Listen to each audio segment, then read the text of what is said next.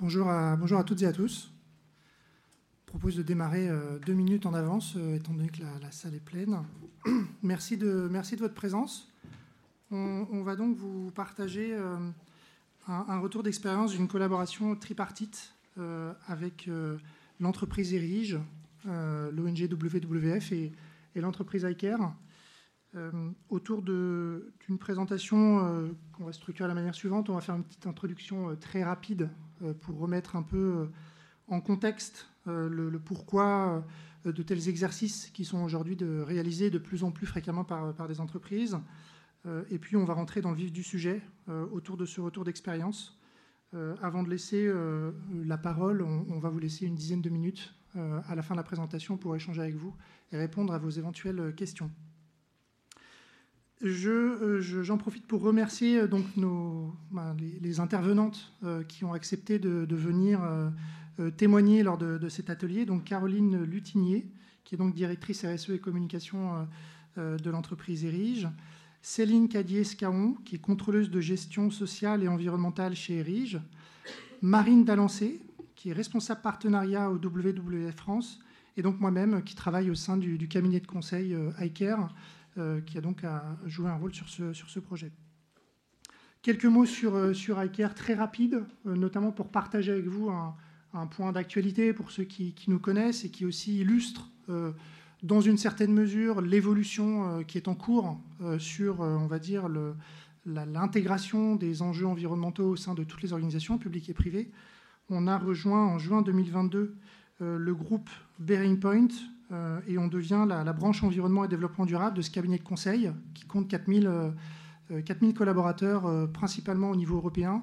et il se dote, grâce à cette acquisition, d'un pôle d'expertise qui n'existait pas au sein de leur structure, ou en tout cas qui était en, développement mais très récent, pour intégrer les enjeux environnementaux et accompagner la transformation nécessaire des organisations. avec un exemple qui est ma compréhension aussi de, de ce rapprochement. Pendant une quinzaine d'années, euh, ce groupe a notamment beaucoup accompagné la transformation numérique des organisations, euh, qui est un, facteur qui peut vraiment bouleverser en profondeur le fonctionnement des organisations. Et aujourd'hui, un des leviers de transformation euh, fondamentale, c'est la transition environnementale.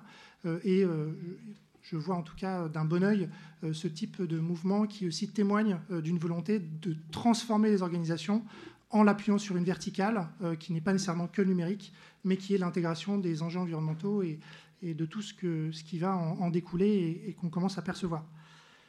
On est, nous, au sein d'ICARE, actifs sur le Conseil carbone depuis 2008 et on a accompagné plusieurs dizaines, euh, au-delà de presque 100, plus de 100 organisations dans leur transformation euh, carbone. On ne travaille pas uniquement que sur cet enjeu environnemental, mais on, suit le cycle de vie classique euh, de la compréhension des enjeux, de la mesure de l'impact euh, carbone au sein des organisations, jusqu'à derrière le, développement de méthodes, d'outils, euh, de stratégies, de plans d'action, et éventuellement jusqu'à la communication, la manière de communiquer sans se prendre les pieds dans le tapis autour des exercices qui ont pu être menés au sein de, ces, entreprises. Sur le, contexte, je pense que l'actualité est suffisamment dense. Je vous ai épargné les différentes photographies et autres éléments d'actualité riches sur le territoire euh, français. On ne parle pas uniquement aujourd'hui, on ne parle plus uniquement, heureusement, euh, enfin malheureusement, de changement climatique euh, loin, plus tard, pour demain. L'été 2022 a été assez explicite en termes de risques physiques perçus et impactant le territoire français, pour ne parler que de, ce territoire. évidemment, l'actualité est tout aussi riche à l'international, mais cet été 2022 restera certainement comme un été marquant euh, dans euh, la compréhension et la perception euh, concrète que ces changements climatiques peuvent occasionner, et ce qui occasionne par ailleurs une, recrudescence d'une question forte qu'on n'abordera pas dans le cadre de cet atelier, qui est la nécessaire prise en compte de ces risques physiques qui vont avoir des impacts financiers, qui ont déjà des impacts financiers au sein des organisations, et l'adaptation nécessaire de ces organisations à ces nouveaux événements extrêmes.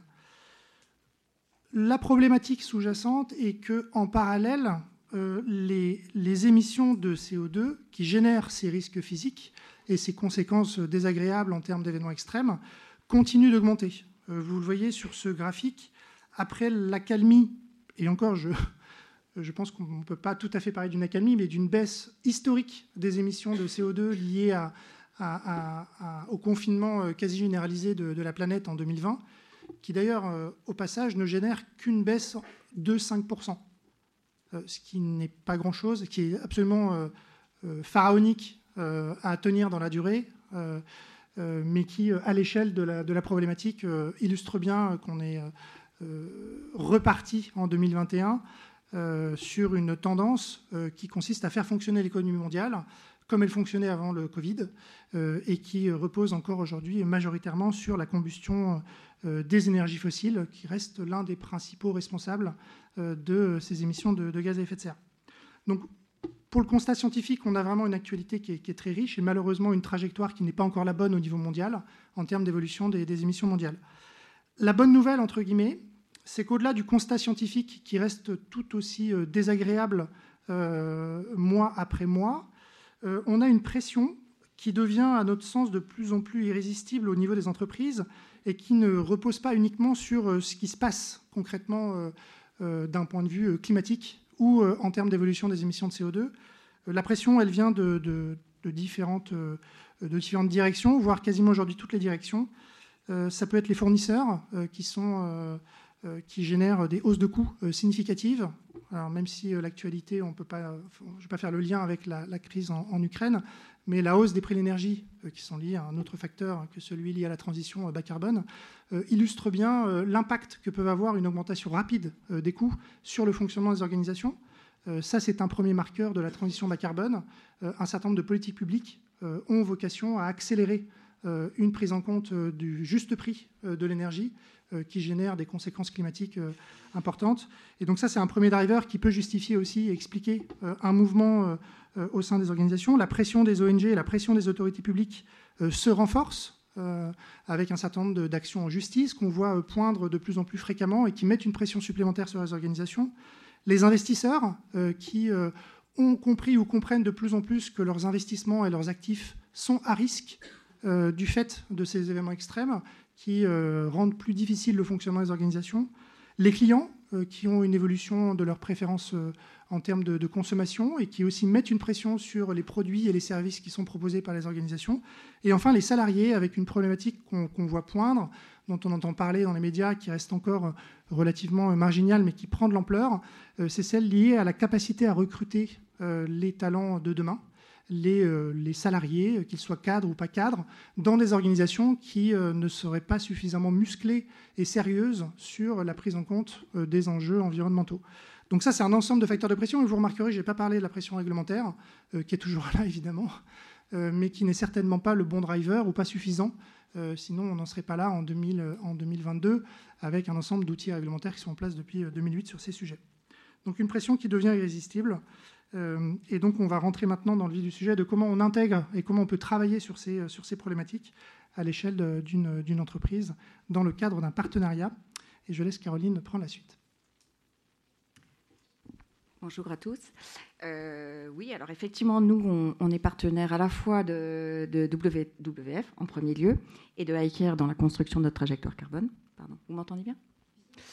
Euh, alors Léo parle beaucoup de cette pression et au milieu de tout ça, il y a l'entreprise. Donc euh, moi, je représente l'entreprise qui est sous toutes ces pressions, mais en réalité, pour nous, ce n'est pas forcément des pressions, mais, ou plutôt des saines pressions qui nous permettent d'avancer, de nous transformer. Enfin, on le voit de manière plutôt positive et proactive et pas du tout euh, comme un engagement qui, qui, nous met effectivement sous pression à tous les niveaux. Au contraire, c'est l'occasion de changer, l'occasion d'évoluer, l'occasion de se différencier et puis euh, d'aller dans le bon sens parce qu'on est à la fin d'une ère et on est en train de se transformer tous. On, a sifflé la fin la récré, entre guillemets, et là on va vers autre chose et on est ravis de le faire. En tout cas, avec ces deux partenaires. Donc le groupe Erich, qui est-ce que c'est? C'est un groupe en fait euh, familial euh, d'entrepreneurs vendéens historiquement qui a été créé en 1907 par deux familles et qui aujourd'hui a grandi progressivement d'une activité de négoce de matériaux et par des différentes croissances et acquisitions euh, vers des activités industrielles avec de la menuiserie industrielle à travers son activité Atlantem et avec du béton également à travers son activité Edicem, du béton prêt à l'emploi, béton frais et du béton préfabriqué. C'est un groupe qui rassemble plus de 2500 collaborateurs, qui continue à se développer, euh, puisque cette année, on a déjà procédé à trois acquisitions et on est en cours de négociation d'une quatrième acquisition également dans la menuiserie industrielle, et qui euh, a produit effectivement un chiffre d'affaires de 712 millions d'euros de chiffre d'affaires euh, en 2021. C'est une société qui est cotée en bourse depuis 1990 et qui est désormais sur le marché Euronext Growth. D'où aussi la pression réglementaire et des reportings extra-financiers, notamment pour nos analystes et investisseurs. Globalement, le groupe est implanté dans une grande zone Grand Ouest, notamment sur la, partie euh, distribution avec nos points de vente. Après, les petits points jaunes que vous voyez, c'est toutes les usines de menuiserie euh, industrielle. La menuiserie, en fait, euh, elle, dessert un, marché national. Donc, en fait, on, on livre des ouvertures, fermetures sur l'ensemble de la métropole.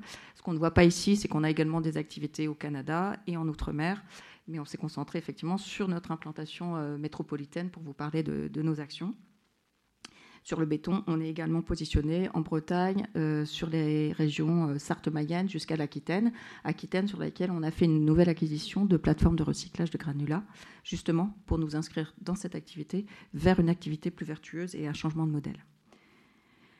La politique RSE chez, chez Erige, en fait, c'est quelque chose qui, qui est né, euh, je dirais, depuis très longtemps, euh, à travers euh, des comités, comités environnement, effectivement, des choses qui n'étaient pas forcément très structurées. Le fait d'être coté en bourse, effectivement, nous a amené à produire une déclaration de performance extra-financière. Donc ça structure naturellement les choses. Et puis depuis deux ans, on a un nouveau président qui est arrivé et qui a créé une impulsion encore plus forte, une impulsion qui s'est traduite immédiatement sur un premier levier, qui est celui de la gouvernance. La gouvernance chez nous, ça a été le premier sujet qui a été adressé et qui est très très fort parce que ça nous a permis quelques éléments clés euh, d'organisation et d'outillage pour avancer et accélérer notre ambition. Première chose, été la mise en place au niveau du conseil de surveillance d'un comité spécialisé, au même titre que les comités d'audit et de rémunération, d'un comité euh, RSE qui rassemble les membres du conseil interne et externe, de manière à pouvoir challenger la stratégie euh, RSE du groupe. Deuxième chose, effectivement, c'est dans le comité de direction, l'introduction effectivement de mon poste au sein du comité de direction et de placer la RSE au cœur de la stratégie du groupe, la formation durant deux ans de l'ensemble du comité de direction tous les mois et l'accompagnement de l'ensemble de ces managers, euh, alors top management puis manager, à travers des fresques du climat, des, parcours de formation, parcours leader, parcours manager, vers la RSE, ces enjeux. Euh, il faut savoir aussi que l'on a décidé la mise en place de 30% de rémunération variable du comité de direction et l'ensemble des comités de direction de nos activités sur des engagements RSE quantitatifs qui sont mesurés. Et au-delà de ça, effectivement, dans le cadre de notre politique de financement, au 30 juin, on a déjà euh, négocié 75% de prêts à impact, euh, puisqu'on est également engagé dans cette voie-là. Au-delà de ça, on a essayé aussi de se dire c'est pas quelque chose qui doit rester incantatoire tout en haut euh, du système. Il faut que ça, ça puisse euh, essaimer euh, sur l'ensemble de l'entreprise. Et c'est pourquoi on a créé au sein de la direction, au niveau de la holding du groupe, en fait, un département spécialisé expert et animateur de la RSE, avec effectivement un chargé de mission, le recrutement donc de Céline qui va se présenter par la suite, qui est en contrôle de gestion sociale et environnementale, parce que le point de départ, c'est de figer une mesure de l'ensemble de nos engagements pour pouvoir ensuite suivre des plans d'action, les opérationnaliser et les mettre en mouvement dans les changements euh, qu'on souhaite opérer à travers nos business models. Je, vais passer assez rapidement sur les enjeux autour du, progrès social et, environnementaux, puisqu'on va les aborder. Euh, aujourd'hui, j'arbore aussi un t-shirt qui est fier d'être grain d'impact. On a lancé un collectif salarié, c'est-à-dire qu'on a fait descendre le projet de la RSE au sein de toutes les activités, de tous les métiers,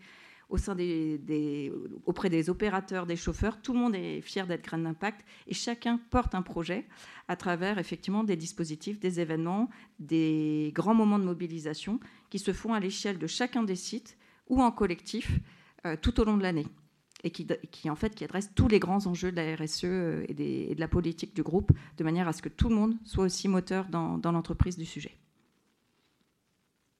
Je vais passer la parole à Marine.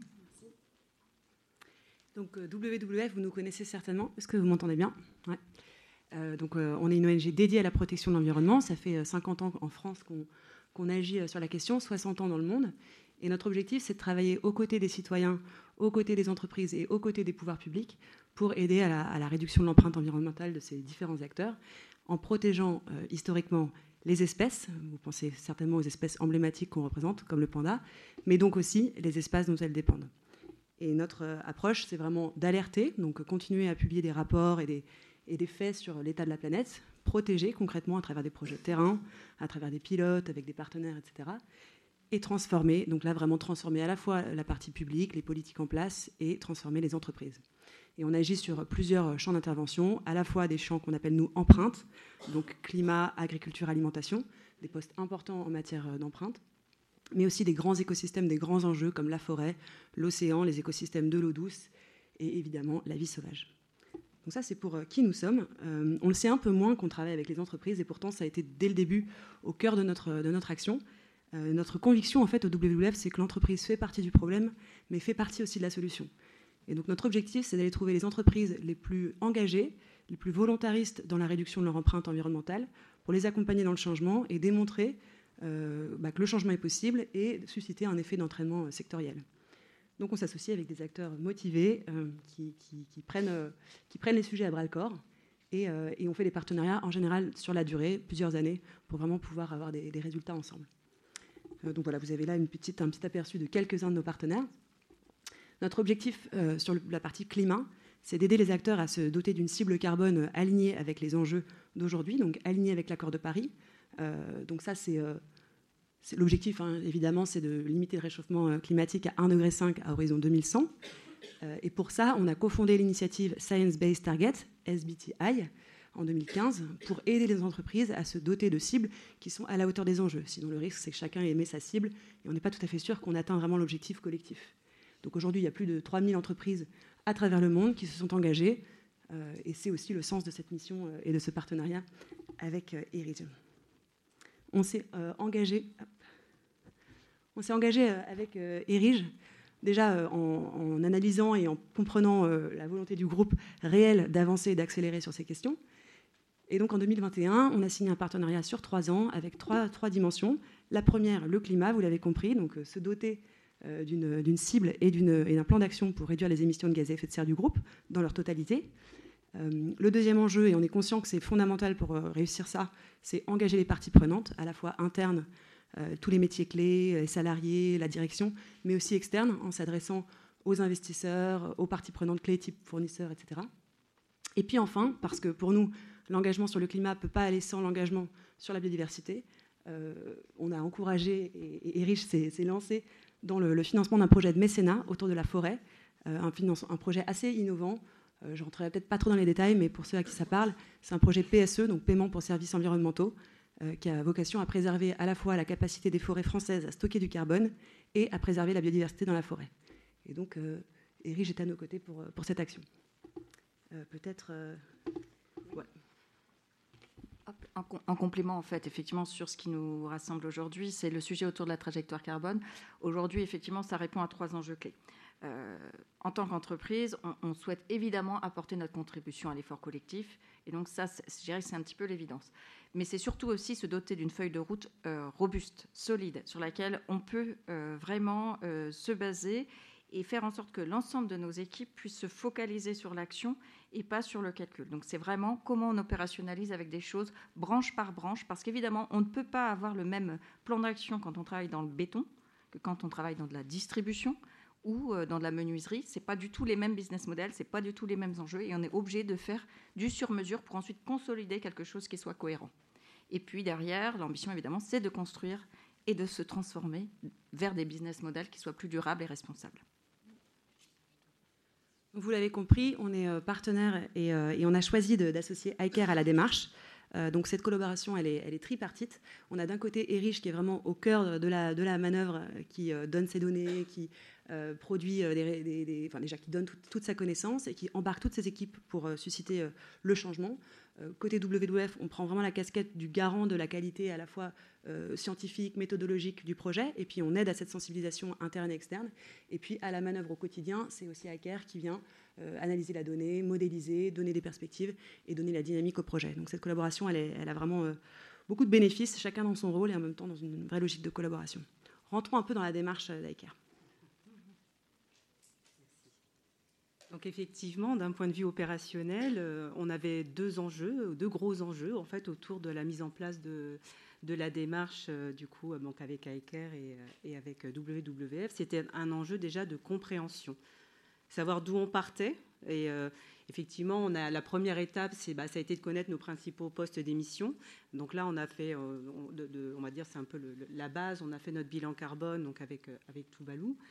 Et en fait, toujours dans cet enjeu de compréhension, c'était de dire finalement, il y a des choses qui existent déjà, il y a des choses, qui se font dans les branches. Et comme l'a mentionné Caroline, euh, on a une telle diversité en fait au sein de nos activités que la stratégie, ça a été finalement d'aller sur le terrain, d'aller faire des entretiens, de bien comprendre finalement c'était quoi, quels étaient les enjeux de chaque, de chaque entité. Donc on est vraiment dans une approche euh, euh, bottom, en fait. Et, euh, et, ce qui est aussi caractéristique du groupe, hein, euh, que du coup on, aime impliquer aussi toutes les personnes et tous les gens qui sont aussi sur, le terrain. Donc il y a eu la réalisation de plus de 15 entretiens, des entretiens très riches sur lesquels en fait Aiker nous a accompagnés tout au long de cette démarche. Effectivement, Aiker a été présent en fait à toutes les étapes. après avoir en fait finalement, après la réalisation, de tous ces entretiens, l'enjeu, ça a été bah, de, bien, structurer finalement, parce qu'on a une richesse d'informations et euh, on a entendu des motivations, on a entendu des choses qui se faisaient déjà et comment, on les articule en fait dans, une trajectoire finalement, euh, comment on va porter ces actions déjà existantes et comment on va s'organiser pour, euh, porter la trajectoire à, à, à 2030-2035. Et, et, la, troisième étape, ça a été, bah, là, on, on a beaucoup, euh, beaucoup échangé, ça, a été, ça a été très challengeant avec iCare. En fait, c'est ce qui ressort aussi de toute la démarche qu'on a pu avoir avec, euh, avec iCare, c'est qu'on est vraiment dans, un, dans, du questionnement, dans du, on, s'auto-challenge pas mal. Euh, parce que c'est important aussi pour nous de comprendre, en fait, de, de, comprendre tous les tenants et aboutissants, notamment sur la démarche SBTI aussi, c'est important d'avoir ce regard un peu d'expertise pour bien, bien comprendre les choses. Et donc, en fait, euh, bah, tous les résultats ont été structurés dans un outil de, modélisation Excel. Alors, je ne vais pas m'étendre là-dessus parce que je sais que Léo va en parler un, peu plus tard. Euh, et, et, la quatrième étape, bah, finalement, ça a été toujours. Donc, au-delà de l'enjeu de compréhension, c'est de l'enjeu de communication et d'appropriation, de dire finalement, c'est quoi tous les enjeux autour de la trajectoire carbone? Où est-ce qu'on veut aller? On a, fait le, on a constaté d'où on partait et finalement quelle ambition on se donne. Et euh, donc là, il y a eu beaucoup de, il y a eu des plans d'action. Le plan d'action a été, euh, a été construit euh, et on a porté en fait tous ces sujets, bah, bien sûr, autour de la direction. donc il y a eu tout un travail aussi de, de communication. et là, actuellement, on est, on va dire, dans la, dans la phase, j'ai pas envie de dire finale, parce que pour moi, c'est le début, qui, c'est la phase d'amorçage. Hein. Pour moi, le, dossier BTI, c'est juste l'amorçage de quelque chose, c'est pas une fin en soi. Et, et, donc là, on est en train de finaliser notre engagement SBTI. Euh, et, en fait, c'est une démarche qui a duré à peu près un an. Voilà, et on a été accompagné sur, sur toutes les étapes. Voilà.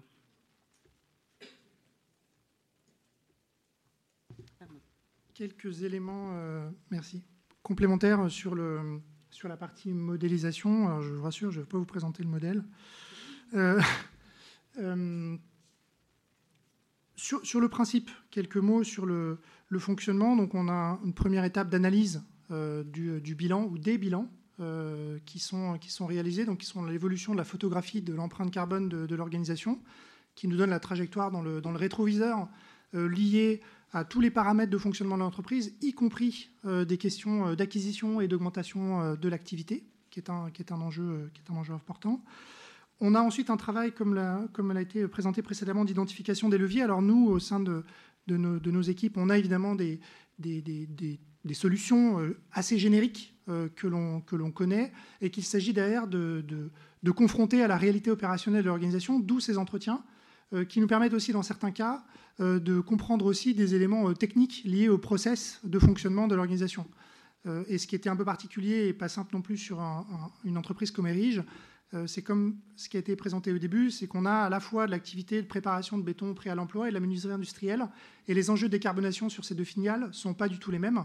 Euh, donc il y a aussi un travail d'acculturation et de compréhension de nos équipes de consultants qui sont en général des, ingénieurs de formation et qui se frottent à la compréhension opérationnelle de c'est quoi, le, quoi les leviers au sein de l'organisation et jusqu'où on peut pousser les curseurs aujourd'hui en 2022 et jusqu'à un horizon 2030-2035, en prenant en compte évidemment des hypothèses euh, d'évolution euh, sur le fonctionnement de ces process et les gains qu'on peut escompter en termes de performance énergétique ou de réduction des émissions de, CO2. Euh, ensuite, on a cette matrice de croisement entre ces leviers de décarbonation d'une part, et puis les, postes du bilan carbone, donc ce sur quoi ça va venir avoir un impact, on espère que ça va avoir un impact sur l'empreinte carbone de l'organisation. Euh, avec une estimation du potentiel de réduction des émissions sur chacun des leviers.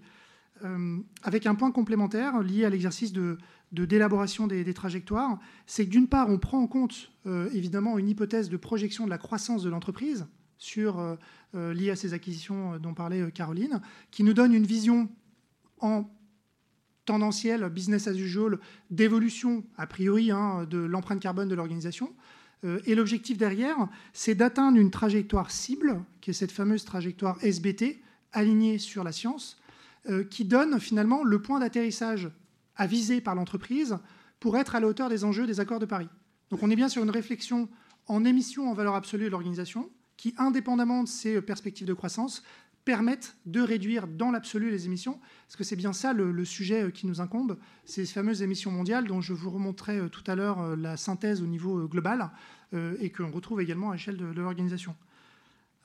alors d'un point de vue concret, on travaille effectivement avec des outils qui sont assez, simples, entre guillemets. Hein. Il n'y a pas de logiciel derrière, enfin, il y a beaucoup de, de jus de cerveau, mais c'est structuré à l'intérieur d'un je vois que ça rigole dans la salle, euh, d'un tableur euh, type, euh, type Excel. donc on travaille sur ces fameuses trajectoires à l'échelle de chaque activité et au niveau du groupe. Donc ça, c'est un peu particulier sur Erige. Il fallait décliner la logique à l'échelle de chacune des filiales. et les métiers ne sont pas du tout les mêmes à l'intérieur du, groupe. prendre en compte les objectifs de croissance, comme je le disais, appliquer des leviers de décarbonation avec tout un débat, presque une négociation euh, qui est aussi à la fois challengeant pour nous, mais c'est là où nous, on essaye de pousser les entreprises, euh, c'est de leur dire, euh, regardez là, cette action, l'effet qu'elle peut avoir, regardez l'envergure du, curseur, et ensuite, l'arbitrage, il est à faire au niveau opérationnel en fonction des investissements sur la façon dont ils peuvent pousser le curseur. Ce qui est très intéressant et qu'on n'avait pas il y a quelques années, quand moi j'ai commencé à faire ce type d'exercice, c'est qu'on a des trajectoires cibles.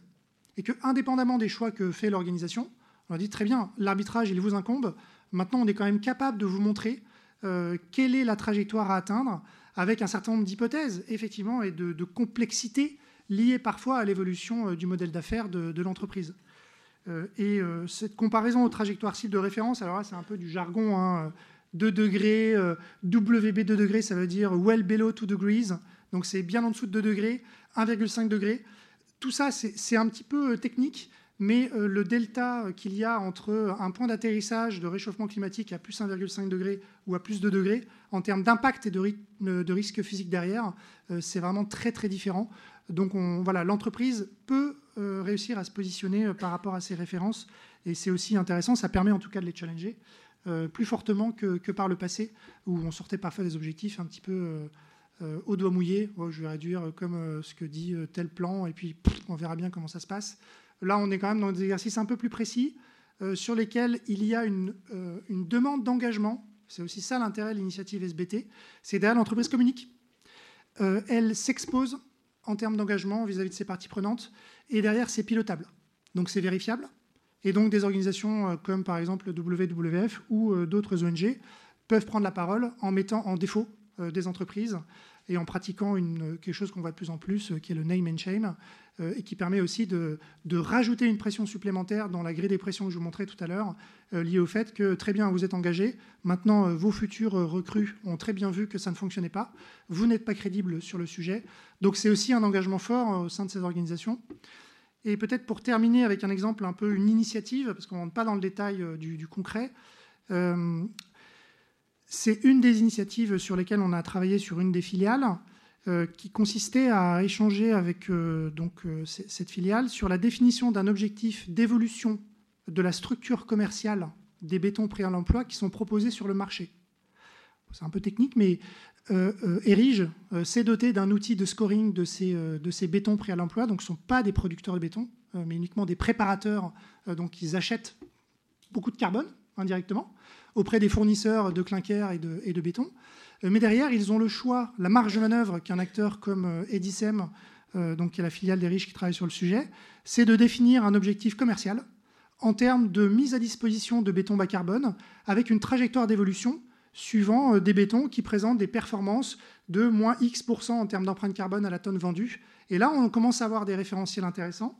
On commence à avoir euh, euh, euh, des, solutions, alors qui restent embryonnaires, mais le fait qu'un acteur comme, comme Edisem se fixe ses objectifs commerciaux, qui derrière va nécessiter de former ses cadres, de s'approprier sur des nouveaux marchés, de faire évoluer aussi les pratiques tarifaires, c'est une mesure qui peut paraître anodine, mais qui derrière est le sujet au sein de cette entreprise, qui n'a pas nécessairement la main sur le processus de fabrication, mais sur ce qu'elle propose sur le marché et qui, elle, est vecteur d'empreinte carbone fortement diminuée au sein de son, de son organisation.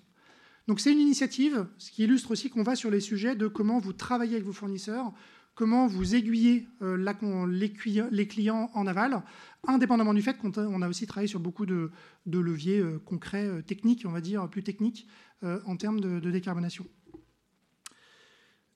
Je vais repasser la parole à Erige pour deux mots sur, euh, sur l'après, alors sur les, prochaines étapes, euh, pour ouvrir ensuite un, ensemble de, questions euh, si vous le souhaitez. Alors sur l'après, on s'était dit, bon voilà, en deux mots, sur l'après, c'est quoi? Comme le dit Céline, pour nous, c'est l'amorçage. Ça y est, ce point de départ, il est fixé sur cette trajectoire, cette stratégie climat. Désormais, on a essayé de, mettre, aligner l'ensemble de l'organisation, mais c'est insuffisant parce que, comme on le dit aujourd'hui, tout est à construire au sein de nos activités parce qu'il faut que désormais chacun puisse s'approprier le sujet et surtout soit outillé pour pouvoir le faire. Donc on a vu, on a plein de modélisation Excel, ça va pas être euh, possible de piloter l'entreprise de cette manière-là.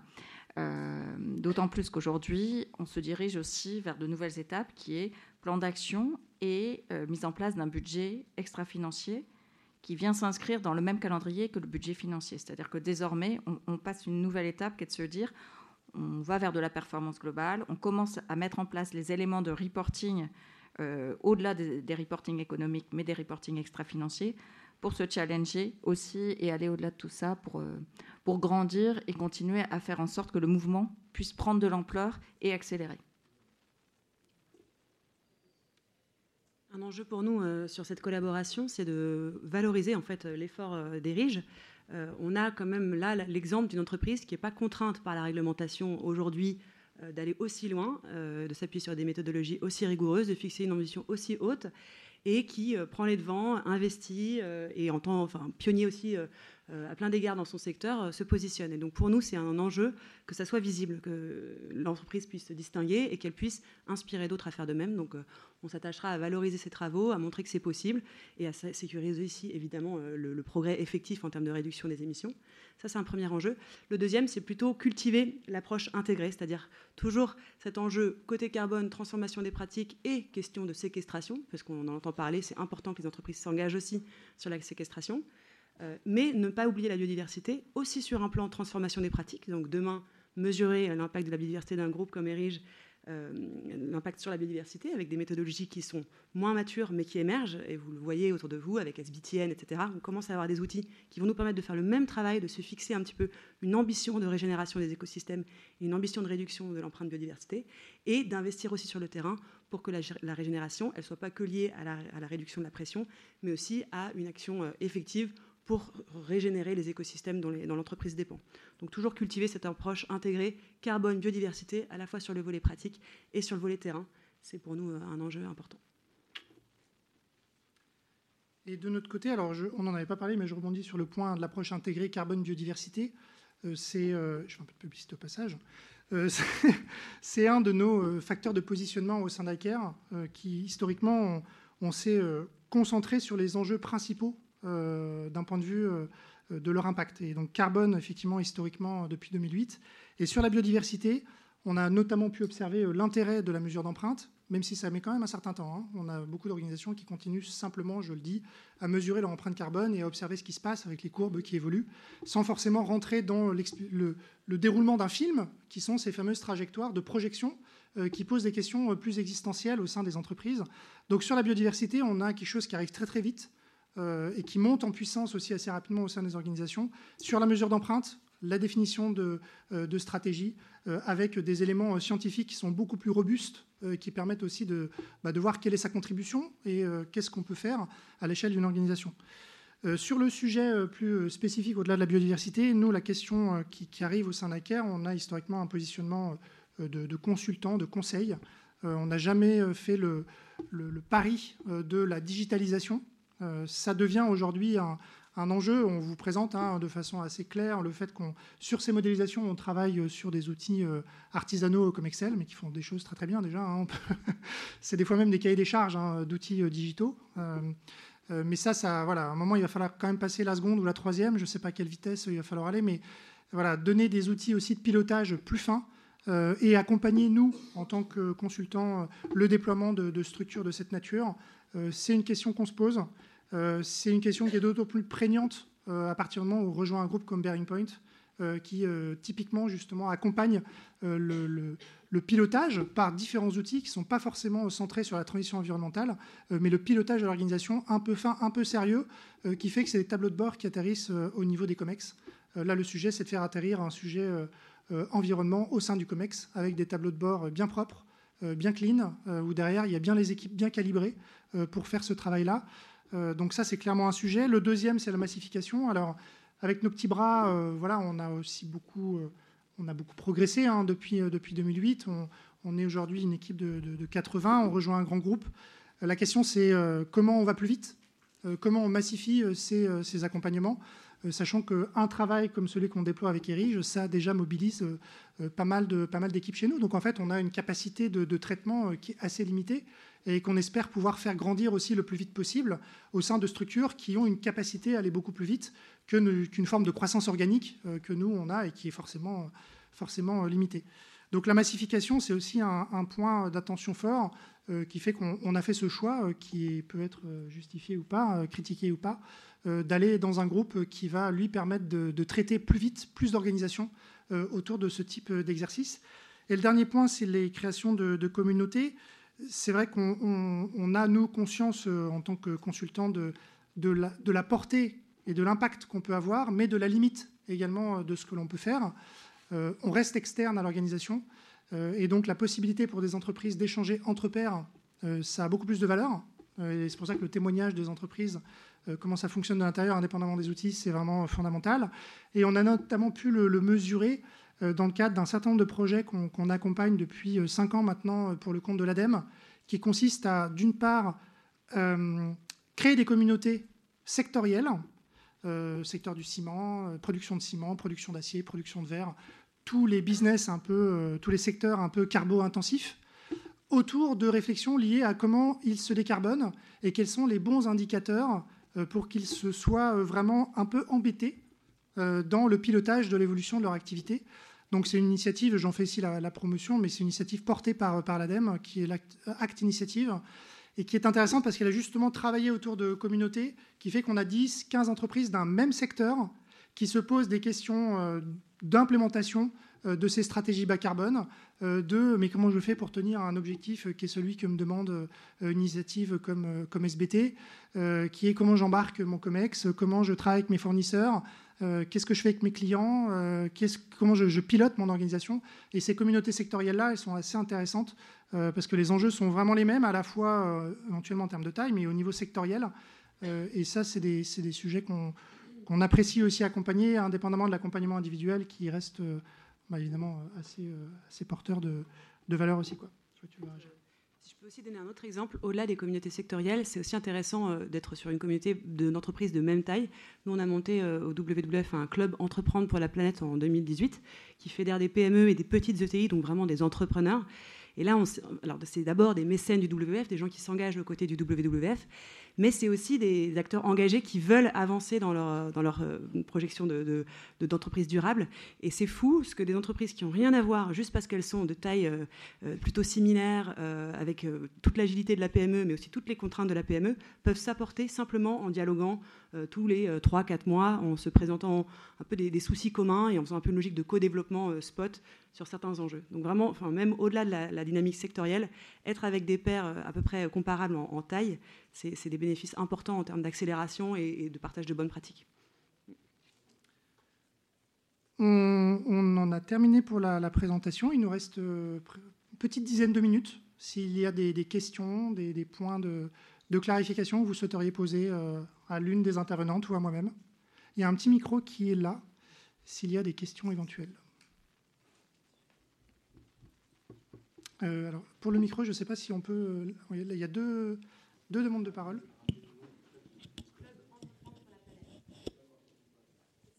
Il y a une demande ici de madame.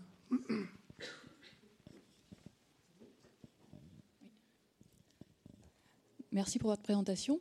Euh, moi, j'aurais une question qui concerne justement le et après. Euh, tout le challenge est effectivement après de, se donner les, moyens et d'arriver à construire dans l'entreprise une dynamique qui permette euh, d'atteindre les objectifs et, la trajectoire voulue.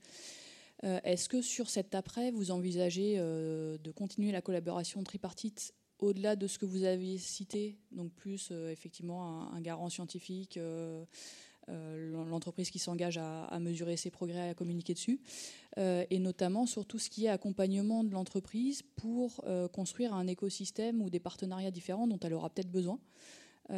Pour mettre, en œuvre, mettre en œuvre son plan d'action. Est-ce que là-dessus, iCare est en mesure de proposer un accompagnement? Et sinon, pour Ering, où est-ce que vous pensez aller chercher cet accompagnement?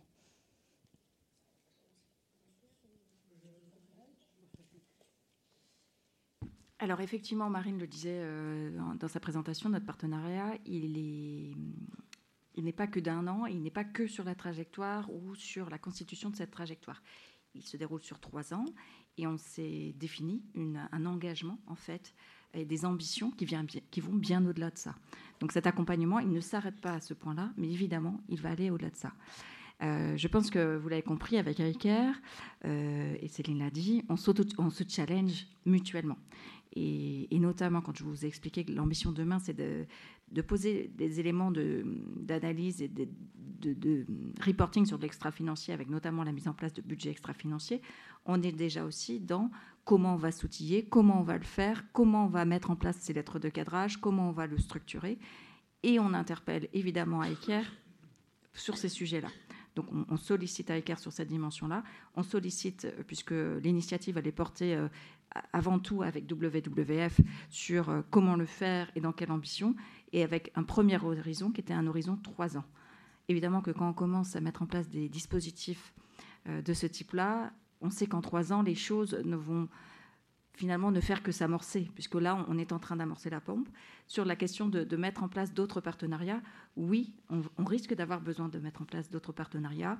Je pense notamment sur la structuration de notre euh, SI environnemental, parce que euh, euh, en parallèle effectivement de, ces travaux engagés, on travaille aussi sur toute la stratégie data du groupe.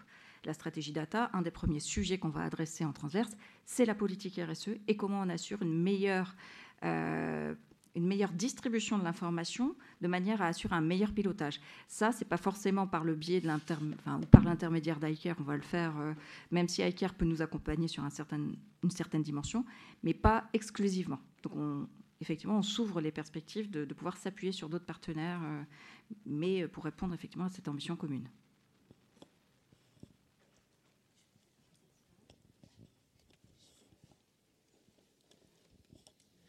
Merci beaucoup pour la présentation. Euh, j'avais deux questions. Une question sur vos rapports avec vos fournisseurs. Est-ce qu'au-delà du scoring, vous avez pensé à travailler en partenariat avec certains pour les aider à développer du béton zéro carbone?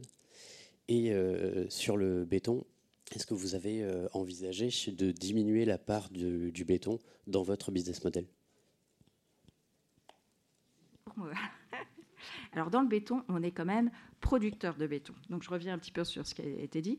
Euh, on est associé depuis plus d'une quinzaine d'années avec Centrale Nantes pour travailler sur des différentes chaires de recherche, notamment sur une chaire de recherche sur les bétons durables, ce qui nous a amené effectivement à développer ce qu'on a appelé la gamme Vitalis, donc une gamme de béton bas carbone, qui effectivement travaille sur les formulations des bétons, avec la réduction notamment du clinker, euh, euh, penser en fait les, tous les éléments qui font la constitution d'un béton, parce qu'un béton, c'est comme une recette de cuisine. En fait, on, ajoute un certain nombre d'ingrédients.